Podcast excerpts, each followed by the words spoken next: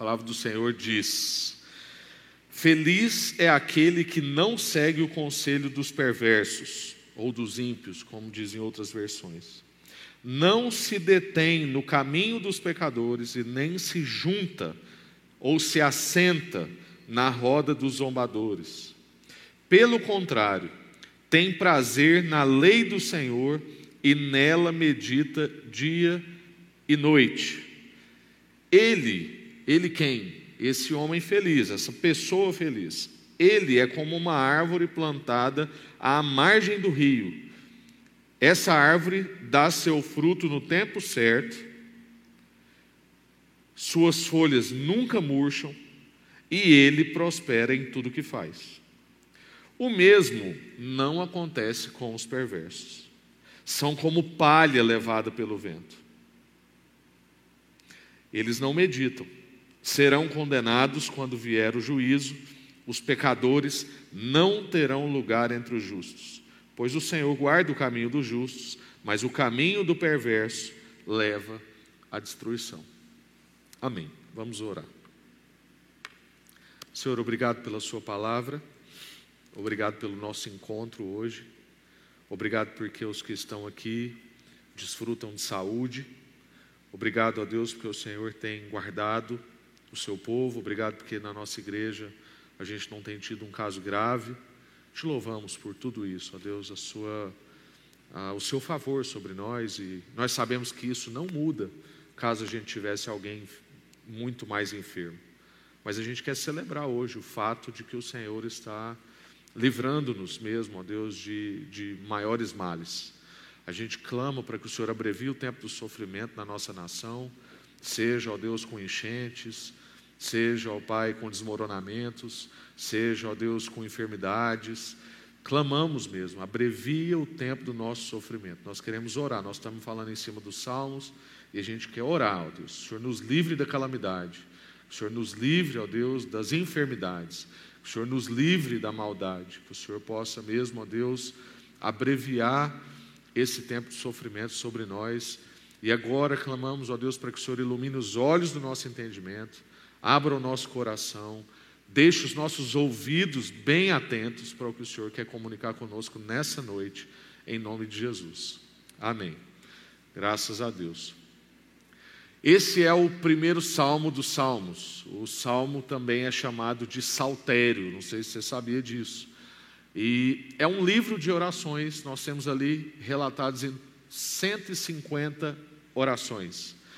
E é muito interessante Uh, hoje, até quando eu compartilhei no nosso grupo aqui da organização do culto de quarto, uma irmã falou assim: Nós vamos ter uma série em Salmos, né, bem empolgada. Eu falei: Não, calma, é uma exposição em Salmos, e isso vai virar uma série. Aí eu, Deus não falou ainda comigo, mas é, os Salmos são orações, e, e eu quero te incentivar. Se você às vezes se encontra em dias em que não sabe orar ou que não encontra as palavras, a Bíblia nos deu esse ambiente onde a gente pode orar a oração de alguém. E quem já teve a oportunidade de orar junto, é, sabe que muitas vezes a oração do outro é a nossa oração. Quantas vezes eu já não ouvi um amigo orar e quando ele termina é como se eu sentisse assim: meu irmão, você orou palavras que eu gostaria de orar e eu não oraria e você acabou de orar. E muito obrigado por isso, né? E eu já fiz parte de alguns grupos de a gente chama de grupos de mentoria, né? E, enfim, eu já fiz alguma, alguns acompanhamentos de jornadas espirituais. E nesses acompanhamentos a gente tem o costume de escrever as nossas orações e compartilhar. Às vezes a gente compartilha no grupo ali de 30 pessoas, que é o que geralmente esse grupo tem. E, mas também a gente se separa em grupos de três, quatro pessoas e a gente ora as nossas orações. E já tiveram ocasiões da gente trocar a oração. Falar assim, olha, eu gostaria de ficar com a sua oração, tem problema? E a pessoa, não, pode ficar, porque aquela oração era praticamente a minha oração. E os salmos é isso, muitas vezes a gente encontra nas palavras do salmista palavras que nós mesmos não conseguimos pronunciar. Mas é interessante que o Salmo 1, ele não, ele não é uma oração, né? É como se fosse uma orientação. E é interessante que quando organizou-se isso, então, o saltério, ah, colocou o Salmo 1 como o Salmo 1, como o primeiro salmo, porque é como se ele fosse uma porta de entrada para os outros salmos. Ele não se apresenta totalmente como uma oração, mas como uma orientação para a vida. Olha, encare os outros salmos desse jeito, medite, tenha prazer, reflita. Seja, busque ser essa pessoa que é a pessoa que ele está dizendo aqui que é a pessoa justa. Cuidado para não ser como a outra pessoa, que é como palha. É um salmo que está dizendo para nós: olha, essa é a orientação para ler o restante dos salmos, essa é a orientação para a vida, é uma orientação para oração, orientação para relação com Deus, uma orientação para lidar com a palavra de Deus. Não passe despercebidamente pela palavra de Deus, precisa se meditar, precisa se deleitar, precisa se demorar. Então, o livro das Escrituras, a palavra de Deus, não é um livro de bater meta, sabe? Vou ler X vezes no ano, porque ele é um livro de reflexão, ele é um livro de meditação. Tudo bem, você já leu dez vezes a Bíblia na sua vida, você pode ler com um pouco mais de velocidade, mas é, ler rápido não é recomendável. A Bíblia não é um livro de ler rápido. Por exemplo, a, o lecionário, que é um dos materiais que a gente usa para método devocional.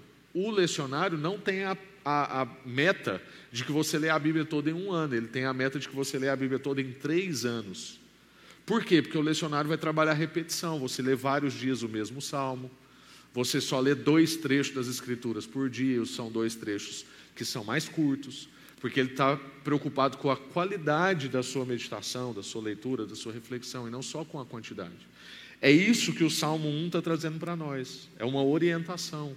Por isso que ele está falando sobre meditar, sobre raízes profundas. E a gente vai meditar um pouco mais sobre isso. Só que falar disso num mundo hiperativo, porque hoje ah, vários filósofos, estudiosos já conversam sobre o fato de que nós não temos simplesmente pessoas hiperativas, pessoas distraídas algumas pessoas agitadas. Não. Nós temos um mundo hiperativo, um mundo distraído, um mundo agitado. E a igreja que está dentro desse mundo, muitas vezes, dança com o mundo, infelizmente. E hoje a gente tem então não só um mundo, mas também uma igreja hiperativa, agitada, distraída. Eu acho que está dando uma microfoniazinha aí. Puder tirar um pouquinho, ou então aqui no retorno. É, então, é um desafio para a gente pensar sobre meditar, sobre ter uma leitura qualitativa e não só quantitativa, porque nós somos um povo que precisa ler 50 livros no ano, ou 100 livros no ano. A nossa cultura hoje é tão pragmática que tem gente que simplesmente lê por ler, para dizer que leu uma pilha de livros. Mas o que, que esse livro mexeu com a pessoa? O que, que foi transformado nessa pessoa? O que, que aquilo ganhou na vida dessa pessoa? E aí, ao mesmo tempo, então, que nós temos uma cultura hiperativa, agitada, distraída, e que é um desafio para a gente pensar sobre isso, ao mesmo tempo é interessante a gente perceber que, mesmo o mundo que não tem revelação, que não recebeu do Espírito Santo uma visão como a gente pode ter, tem conseguido perceber algumas coisas. E, e nós que temos o Espírito Santo, estamos muitas vezes tão distraídos, hiperativos, agitados que não estamos percebendo o que o próprio mundo está percebendo. E aí o mundo fica mais desorientado do que deveria ser, porque o povo da orientação, o povo do Salmo 1, não está trazendo uma direção, uma orientação. E aí o próprio, o próprio mundo começa a produzir as suas coisas, porque está tentando responder àquilo que a Bíblia já responde. Como, por exemplo, a gente tem livros hoje, recorde de vendas, falando sobre a importância do período da manhã. Por exemplo, o livro O Milagre da Manhã. Ou livros que falam sobre descanso.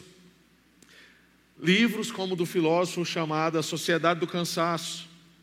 Livros sobre hábitos, por exemplo, Hábitos Atômicos, ou outro livro. Livros sobre sabedoria. Livros sobre a sabedoria de Salomão. Gurus e mentores falando sobre o que, que a gente pode aprender com a sabedoria de Salomão. Com isso eu quero dizer que a gente não deve ler esses livros, está proibido ler esse livro. Não, eu sei o nome dos livros, Eu li alguns deles, inclusive para saber o que, que a cultura está pensando, o que, que os irmãos estão lendo, que eu sei que os irmãos lêem. Então a gente precisa ter esse diálogo com a cultura. Mas é importante que quando a gente leia ou quando a gente vê que esses livros estão sendo lançados, a gente perceba que há um clamor da sociedade. Só que a gente muitas vezes está tão passivo que a gente recebe isso só como uma instrução. Não, a instrução está aqui, gente. Claro, Deus vai usar alguma literatura para te ajudar, para te instruir, vai também. Mas tem clamores por trás dessas coisas. Mas nós, muitas vezes, numa postura só de consumo, nos portamos como consumistas. E como se a Bíblia não tivesse trazendo para nós o que alguns desses livros estão trazendo há milhares de anos. Na verdade, a própria expressão consumo aqui que eu usei é uma expressão que já está errada, porque ela revela uma não meditação, revela só uma adesão, uma aquisição, uma incorporação, uma adição, um consumo o que não é a proposta bíblica para nós, nem de como a gente lida com a Bíblia, nem de como a gente lida com a vida. Então, por exemplo, quando o salmista vai dizer para nós que essa árvore plantada dá fruto, ela dá, ela entrega, ela tira dela. Ou seja, é um tipo de pessoa que não cobiça, é um tipo de pessoa que não toma, pelo contrário, entrega. Só que o que a gente vai percebendo nesse tipo de literatura, ou nesse tipo de orientação que alguns gurus e influências hoje e tal, é que você vai adquirir, você vai adicionar, você vai prevalecer. E não você vai entregar, você vai compartilhar. E mesmo quando diz que você vai entregar e você vai compartilhar, é porque então você terá mais. Ou seja, está sempre trabalhando a nossa cobiça. Está sempre trabalhando ainda aquela coisa nossa de que eu posso até compartilhar, mas é para ter mais. Esses escritos ou essas pessoas não partem de pressupostos como os pressupostos da palavra de Deus. O objetivo desses ensinos, por exemplo, e de novo, eu não estou aqui condenando ler, tá? Mas é só porque a gente precisa entender isso, para que a gente entenda que uma coisa é uma coisa e outra coisa é outra coisa. O objetivo não é tornar a gente mais próximo de Deus. Então, o objetivo de acordar mais cedo não é para que você esteja mais próximo de Deus. Não é para que você busque em Deus orientação para o seu dia. São outros pressupostos. E essas pessoas ou esses escritos não estão errados, estão partindo dos seus próprios pressupostos. O que é errado é, muitas vezes, nós que conhecemos os pressupostos da palavra de Deus, usarmos de outros pressupostos. Mas o compromisso é com adição, com conquista, com sobressair, com vencer sobre alguém, prevalecer. Então, por que eu estou dizendo tudo isso? Porque o que nós queremos ver, então, à luz do Salmo 1 e da palavra de Deus, é o compromisso de Deus conosco, a promessa da palavra de Deus para nós, e submetermos a essa palavra, a essa promessa e a esse compromisso. Então, Deus tem orientação para nós. Deus tem compromisso conosco, muito mais do que qualquer voz que você pode ouvir. Deus tem mais compromisso com você do que a minha voz, do que eu e do que tantas outras vozes que você pode ouvir ou tantas outras letras que você pode ler. Essas letras aqui, a palavra de Deus, mediada pelo Espírito Santo, não só a letra, mas inspirada pelo Espírito, tem compromisso com a sua vida. E como viver então à luz desse compromisso, dessa promessa? Buscar uma submissão, porque esse é, esse é o nosso desafio, é ler e submeter. Porque hoje a gente quer confrontar as Escrituras e não submeter as Escrituras. E com isso eu não estou dizendo sobre fazer uma leitura passiva. A gente pode confrontar o texto bíblico, mas confrontar como quem sabe que o problema está em si e não no texto bíblico. O problema está em mim, que ainda não entendi algo que eu tenho que entender. Então eu faço perguntas para o texto bíblico. Eu questiono o texto bíblico, mas não como quem duvida dele, como quem duvida de mim. Então, como eu sei que eu não sou confiável, quando eu venho de encontro a um texto que me deixa desconfortável, eu fico assim, por quê? Por que, que eu estou tão desconfortável? Onde que isso está mexendo na minha vida? Por que, que isso está me confrontando tanto? Então eu quero falar aqui brevemente, que a gente já falou bastante, sobre a pessoa plena, porque é isso que o salmista está dizendo. Ele começa dizendo: Feliz é aquele, e aí ele começa a descrever. Em outras versões já está: Bem-aventurado é aquele. E nas Escrituras, quando ele está dizendo a expressão bem-aventurado ou feliz, ele está falando de plenitude. Uma pessoa plena. E o que, que o Salmo 1 vai mostrar para nós? Ele vai mostrar pelo menos três percepções, que é o que a pessoa plena não é, é uma das percepções. A pessoa plena é ao contrário. Então é interessante que o salmista ele faz isso. Ele vai dizer o que a pessoa plena não é, aí ele vai dizer o que a pessoa plena é ao contrário de, e por fim ele vai dizer o que a pessoa plena é e ponto. E são essas três percepções que eu quero trabalhar aqui. Vou tentar ser breve com vocês, que a gente já tomou um certo tempo. Mas a primeira coisa que eu disse, então, que os, o texto bíblico está dizendo para nós é o que a pessoa plena não é. O texto bíblico diz: ela não segue o conselho, está aí no texto, não estou falando nada que está fora do texto. Não segue o conselho de quem não é temente a Deus, de uma pessoa ímpia, que não conhece a Deus, uma pessoa perversa. Qualquer pessoa que não teve um encontro com Jesus, gente, é uma pessoa perversa. Eu estava agora conversando com um irmão e era né, uma das coisas que a gente mencionou foi isso, que ele falou assim, olha pastor, quero te contar essas coisas para que você não ache que eu sou tão bom assim. Eu falei, oh, irmão, ainda que você não tivesse contado, eu sempre soube que você não é tão bom assim. Sabe por quê? Porque eu sei que eu não sou tão bom assim. Como eu tenho um espelho em casa e eu tenho uma Bíblia, eu sei que você não é tão bom assim. E não é por você, não é um demérito seu. É porque eu sei que as outras pessoas não vão ser tão melhores do que eu assim. E se eu sou do jeito que eu sou, o que sobra para os outros? Então, qualquer pessoa que não é transformada por Jesus, às vezes a gente tem essa ilusão né, da pessoa boa. Não, fulano é tão bom, só precisa de Jesus. Essa pessoa não existe. A pessoa não nasce assim. A Bíblia não dá margem para a gente pensar, e qualquer um que teve filho aqui sabe o que eu estou falando. Agora ali, o Marlito tem neném em casa, sabe o que eu estou falando. A Bíblia diz: todos pecaram em Adão, nós já nascemos em pecado. O salmista vai deixar isso claro num salmo. Ele diz: Em pecado minha mãe me concebeu, em pecado eu nasci. Então, nós precisamos ter isso em mente para que a gente não fique também assim, procurando assim, será que aquela pessoa é uma pessoa perversa? Será que aquele é um ímpio? Ele é. E é o seguinte, tem muitos irmãos dentro da igreja que diz que tiveram um encontro com Jesus, ou às vezes até tiveram mesmo, mas que não avançaram na sua caminhada com Jesus, que continuam sendo pessoas perversas. E eu não estou dizendo aqui para a gente ficar alarmado, cuidado com as relações, tem nada disso, por quê? Porque a pessoa plena, que nós vamos ver aqui, é uma pessoa que entra nas relações sem medo, só que sabendo quem ela é e quem a outra pessoa é. Nós somos o tipo de pessoa como Jesus, que consegue encontrar o leproso e abraçá-lo. A gente não tem medo da enfermidade. Então, essa não é uma palavra para a gente chegar nos ambientes agora assim. Não posso me contaminar. Não, mas eu preciso saber o ambiente que eu estou. E aí é interessante que o salmista mostra uma progressão nesse entendimento. A pessoa plena não é, então, não é uma pessoa que segue o conselho dos, dos ímpios ou dos perversos, ou seja, o que, que é seguir o conselho? É tipo uma perversidade que ainda não se exteriorizou abertamente. O conselho é tipo um, um toque, é aquela coisa que parece inocente, é um tipo de maldade que ainda não se manifesta completamente, abertamente, é um pensamento, um comentário, uma insinuação.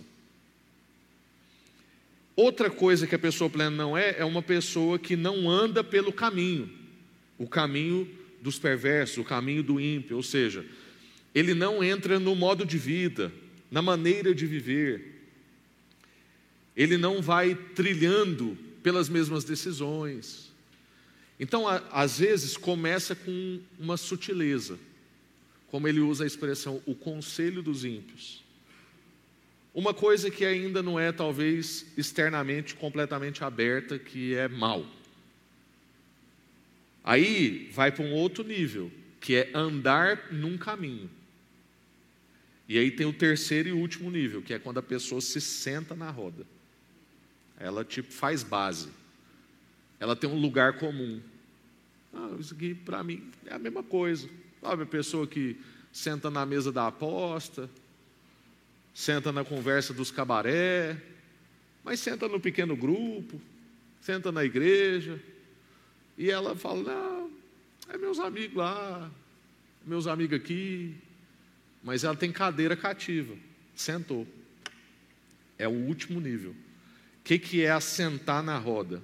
É uma pessoa que está habituada, ela já tem um hábito. Ela compactua com aquilo que está acontecendo, que está sendo conversado, ela se entrega. E aqui, como eu disse, o João Calvino, quem vai falar isso, é como se tivesse tipo uma progressão. Por isso que a gente tem que estar atento. Porque às vezes a gente ainda não sentou na roda, aí você acha que está tudo bem. Mas cuidado, talvez você está recebendo um conselho. Talvez você está andando pelo caminho. Então você ainda não sentou na roda, mas tipo assim, a gente vê você pelo caminho e parece que é o mesmo caminho. Cuidado com essas coisas. Então note que é como se tivesse esse aumento gradual do mal. A gente precisa então estar atento desde o primeiro sinal principalmente numa época como a que a gente vive, que tem tantas vozes, tantas influências, tantos conselhos, tantos gurus. A gente precisa estar atento, porque a partir desse primeiro passo, vem os passos seguintes. A segunda coisa que o texto bíblico traz para nós, então, sobre a pessoa plena, é que a pessoa é ao contrário. Então, o texto bíblico vai dizer que tem que ter contraste, tem que ter distinção. A pessoa que caminha com Jesus, a pessoa que é amigo de Deus, tem que ter distinção na vida dela, tem que ter contraste. É por isso que muitos de nós, antigamente, e infelizmente parece que isso está ficando cada vez menos, mas antigamente era comum a gente ouvir as tias ou a avó dizer que chegou num lugar, não falou nada assim explicitamente, não usou nenhum clichê evangélico, e aí passou um tempinho de conversa, a pessoa perguntou assim: Você é crente? Porque tem distinção. Tem distinção na forma como constrói o raciocínio, tem distinção nos pressupostos usados para a tomada de decisão, tem distinção na forma do trato, tem distinção na hospitalidade, tem distinção. Tem que ter distinção. A pessoa plena é ao contrário de. É isso que o salmista está dizendo. Ele vai dizer: é, não anda tal, tal, tal, verso 2. Pelo contrário. Aí ela vai continuar falando: tem prazer na lei de Deus, medita nela dia e noite, e é como uma árvore plantada junto a corrente de água. Então tem um pelo contrário. Aplica o coração a buscar sabedoria celestial. A pessoa plena aplica o seu coração em buscar sabedoria celestial. O prazer dessa pessoa está num lugar diferente. Por isso que ele vai dizer: antes, ou pelo contrário, o seu prazer está na lei do Senhor, ou o seu prazer está na palavra do Senhor, porque a Bíblia toda é a aplicação da lei do Senhor. Inclusive, está aí uma coisa que a gente precisa corrigir, que a gente acha que, tipo assim, não, os dez mandamentos não precisam mais depois de Jesus, é a era da graça. Jesus não fala isso, Jesus fala que ele veio para cumprir a lei. Então a lei continuava valendo e Jesus cumpriu. E como o apóstolo Paulo vai dizer, a lei está lá para mostrar que nós não damos conta de cumprir. E por isso que a gente precisa da graça. Mas nem por isso ela deixou de existir. A lei está lá. E a Bíblia toda é a exposição da lei de Deus, ou seja, da vontade de Deus. O que é a lei de Deus? É a vontade de Deus para a vida, para a humanidade.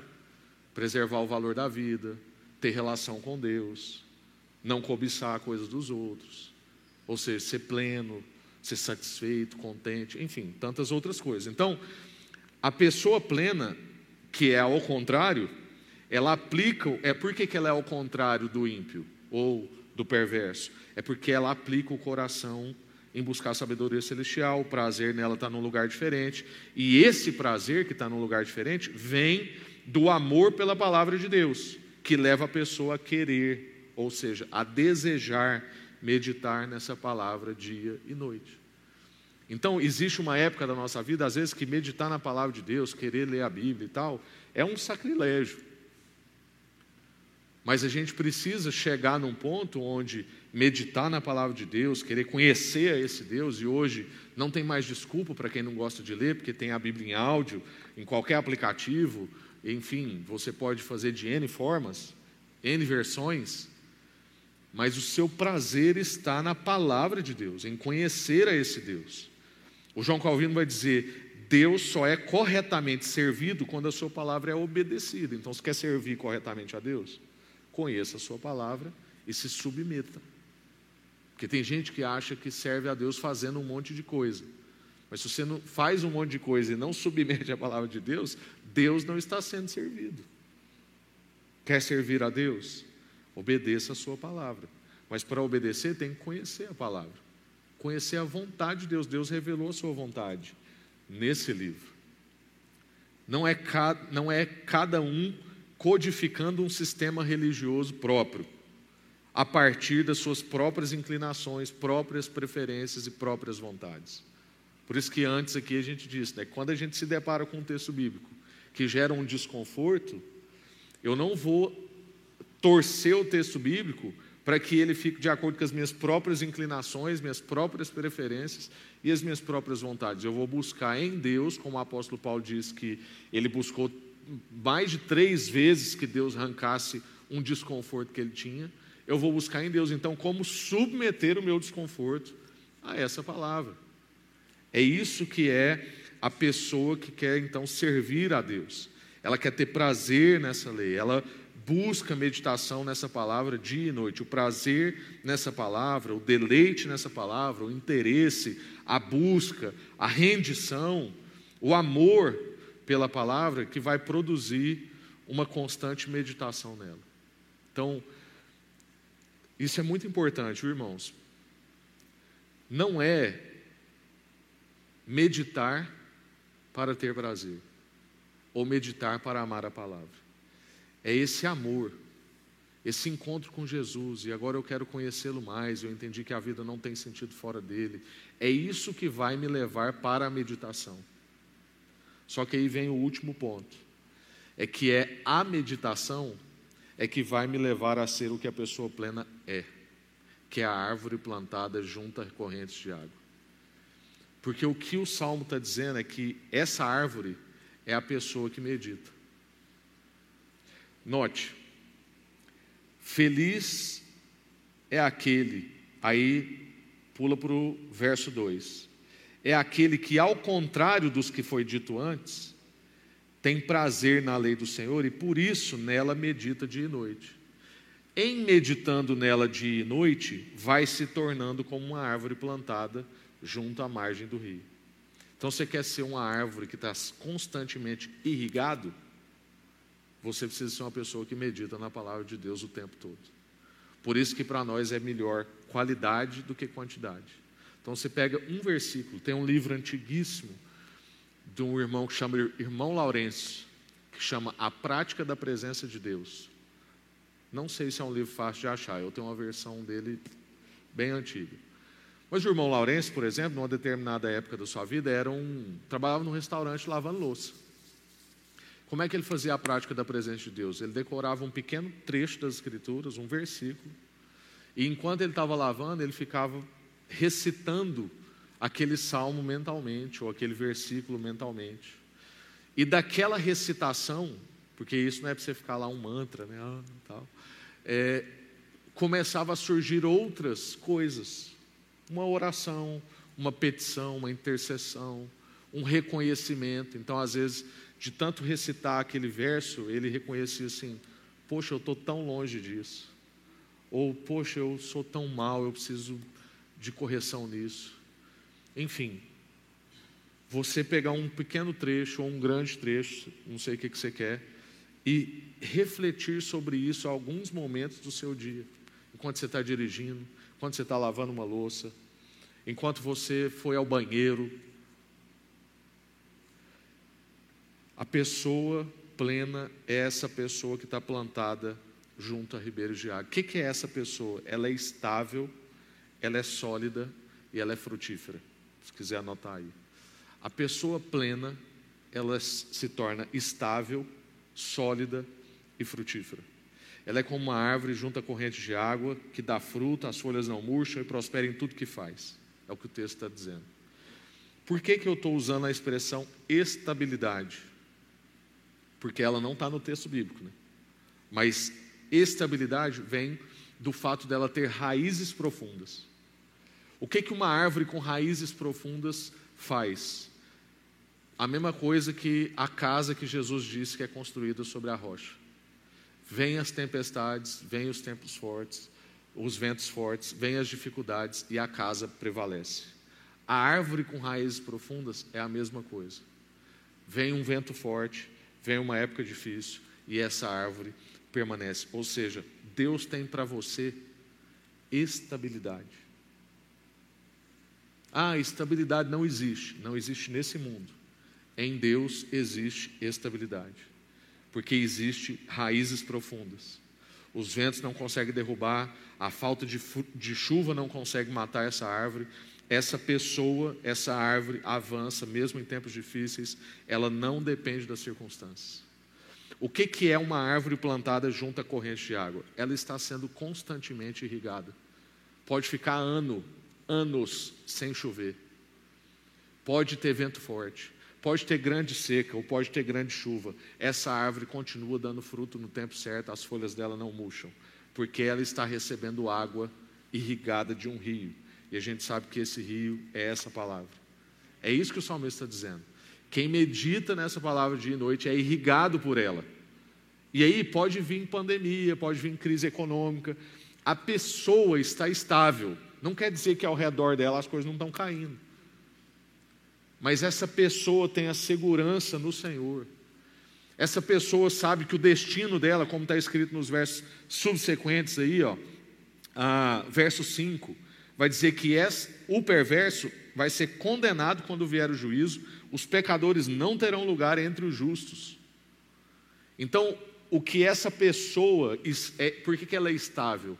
Porque ela sabe que quando vier o dia dos dias, ela está justificada por Cristo. Ela é estável. Um monte de circunstância difícil aconteceu, ela permanece. As correntes de água aqui é uma imagem para a palavra de Deus e as raízes mergulhadas é uma imagem para a meditação. Então você tem a palavra de Deus, que é o rio que está correndo. E o que a gente precisa trabalhar é uma raiz mais profunda que vem pela meditação nessa palavra. Então você quer ter estabilidade na sua vida? Você quer ter paz, quer ter coragem? A meditação é que vai dar isso nos tempos de dificuldade. Pensar sobre essa palavra é que vai nos dar essas coisas. Coisas, conquistas, aquisições, posições, são alegrias que a gente vive. Eu, graças a Deus, gosto demais disso. Uma aquisição, um presente, uma coisa que eu ganho, enfim, uma posição que a gente alcança, são alegrias. Mas ela é tipo uma coisa, um, um pano úmido. Ela ajuda, arrefece, mas pode secar. A meditação na palavra de Deus é o que vai fazer a gente permanecer.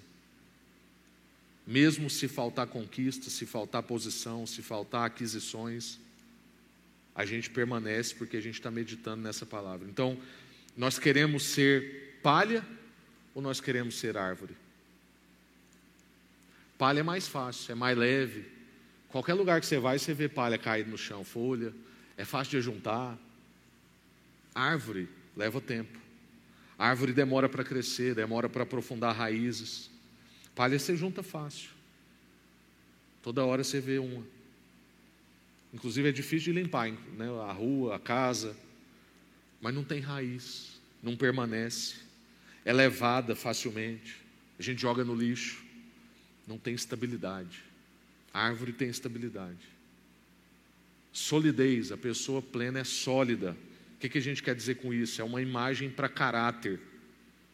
A palha não pode produzir, mas a árvore pode produzir. Ou seja, A pessoa que está irrigada por esse rio é uma pessoa que está tendo seu caráter transformado. A pessoa está sendo formada. Ela tem solidez, é uma pessoa que você consegue pegar nela. Você já viu gente que parece que você não dá conta de pegar nela? Ela escorrega. A pessoa sólida, não. Você consegue pegar nela. Você sabe onde é que ela está. Ela está firme. É isso que Deus tem para nós. Palha não cresce, árvore cresce. Pessoas que meditam se tornam então pessoas profundas coerentes, ponderadas, confiáveis. E elas têm bons motivos para o que elas fazem. Já conversou com gente que não tem bom motivo para o que faz? Ela simplesmente faz. Aí você vai cavar um pouquinho mais, ela não tem um bom motivo para o que ela faz. Pessoas que não são confiáveis, pessoas que não são profundas, pessoas que são palha. Pessoas que são palhas são pessoas que não meditam, são pessoas superficiais, passam por cima, fazem escolhas por impulso, escolhem pelo mais fácil e mais rápido, acompanham a multidão. A pessoa plena não é assim, ela é sólida, ela está sendo formada no seu caráter.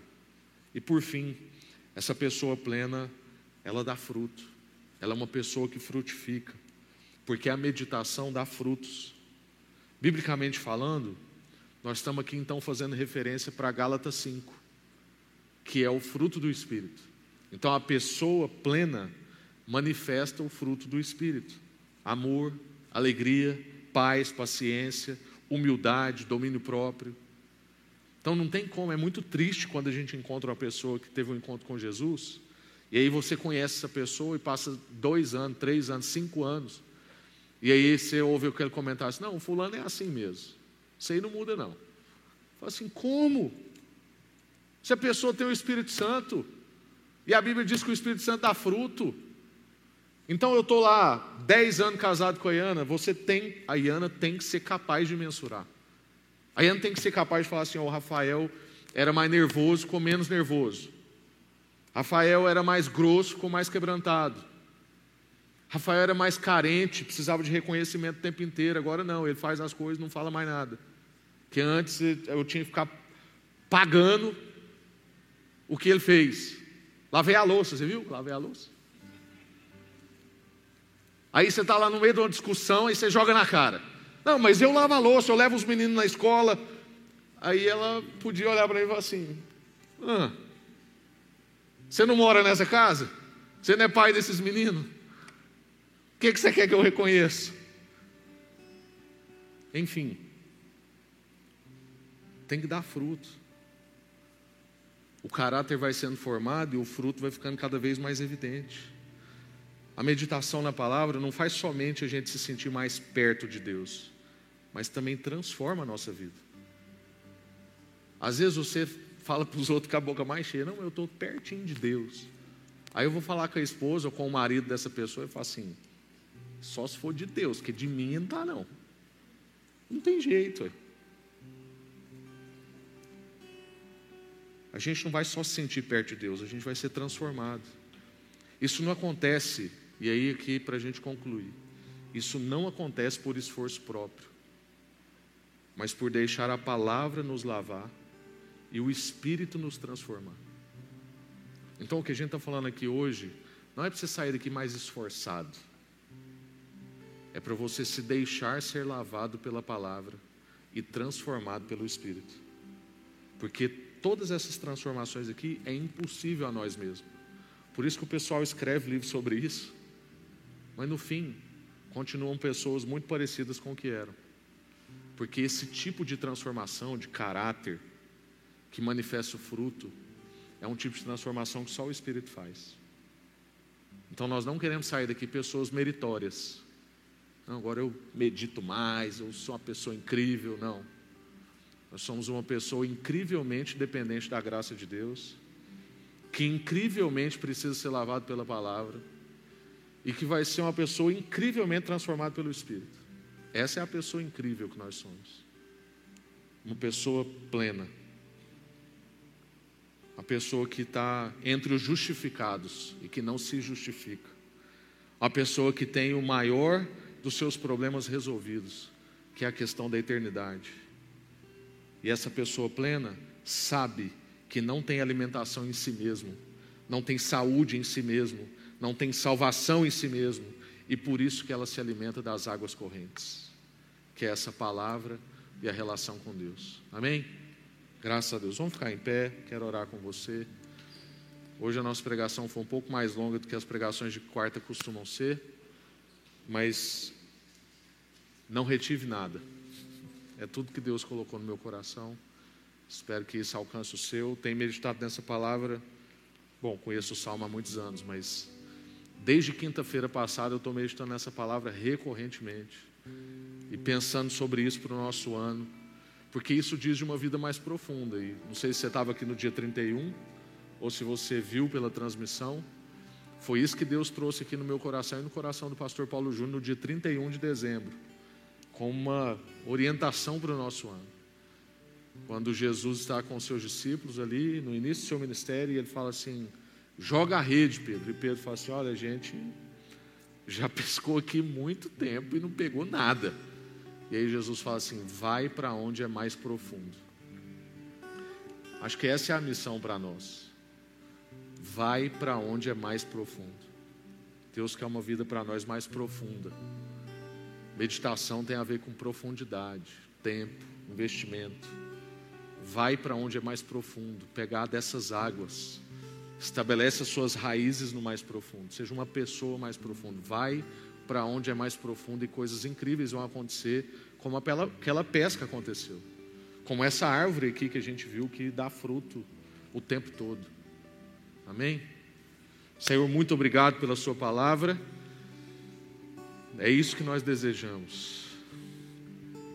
Se a gente não der conta de ir, ó Deus, nos atraia para o mais profundo, em nome de Jesus. Nós queremos ir para onde é mais profundo.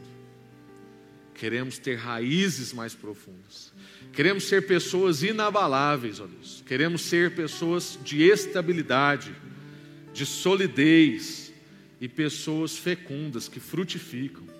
Em nome de Jesus, nós queremos que pessoas perto de nós, ó Deus, se apoiem em nós. E não queremos reclamar disso, que as pessoas estão pegando na gente, segurando na gente, dependendo da gente. Não, nós queremos ser pessoas estáveis a ponto das pessoas ao nosso redor querer ficar perto da gente, porque tem um mínimo de estabilidade ali. E não é porque a gente é bom, é porque a nossa raiz está profunda no Senhor. Nós queremos ser pessoas sólidas, de caráter formado, que não escorrega, que não são como palha. Nós queremos ser pessoas frutíferas, ó Deus. Que ao contrário das palhas que voam, que se dispersam, que são jogadas no lixo, que entulham bueiros, entulham poços, nós não queremos ser isso. Nós queremos ser árvore que cresce, que é profunda raiz, que dá fruto. Em nome de Jesus, que as pessoas ao nosso redor possam dar testemunho, ó Deus, do fruto que está desenvolvendo em nós. E toda hora vai faltar muito ainda, como para mim, que acho que já avancei um pouco em relação à paciência, mas ainda falta tanto, ó Deus. Amadurece sobre nós, em nome de Jesus, o fruto do Espírito. Queremos ser mais mansos, queremos ter mais domínio próprio. Queremos, ó Deus, amar mais, como somos falhos no amor, ó Deus, em si mesmados em nós mesmos. Leva-nos a ser um povo nessa cidade que é estável, que é sólido e que é frutífero. Nós queremos ser pessoas plenas. Eis-nos aqui, ó Deus, trabalha com a nossa vida em nome de Jesus. Amém. Graças a Deus. Vamos em paz. Deus abençoe. Um excelente resto de semana e até domingo, se Deus quiser.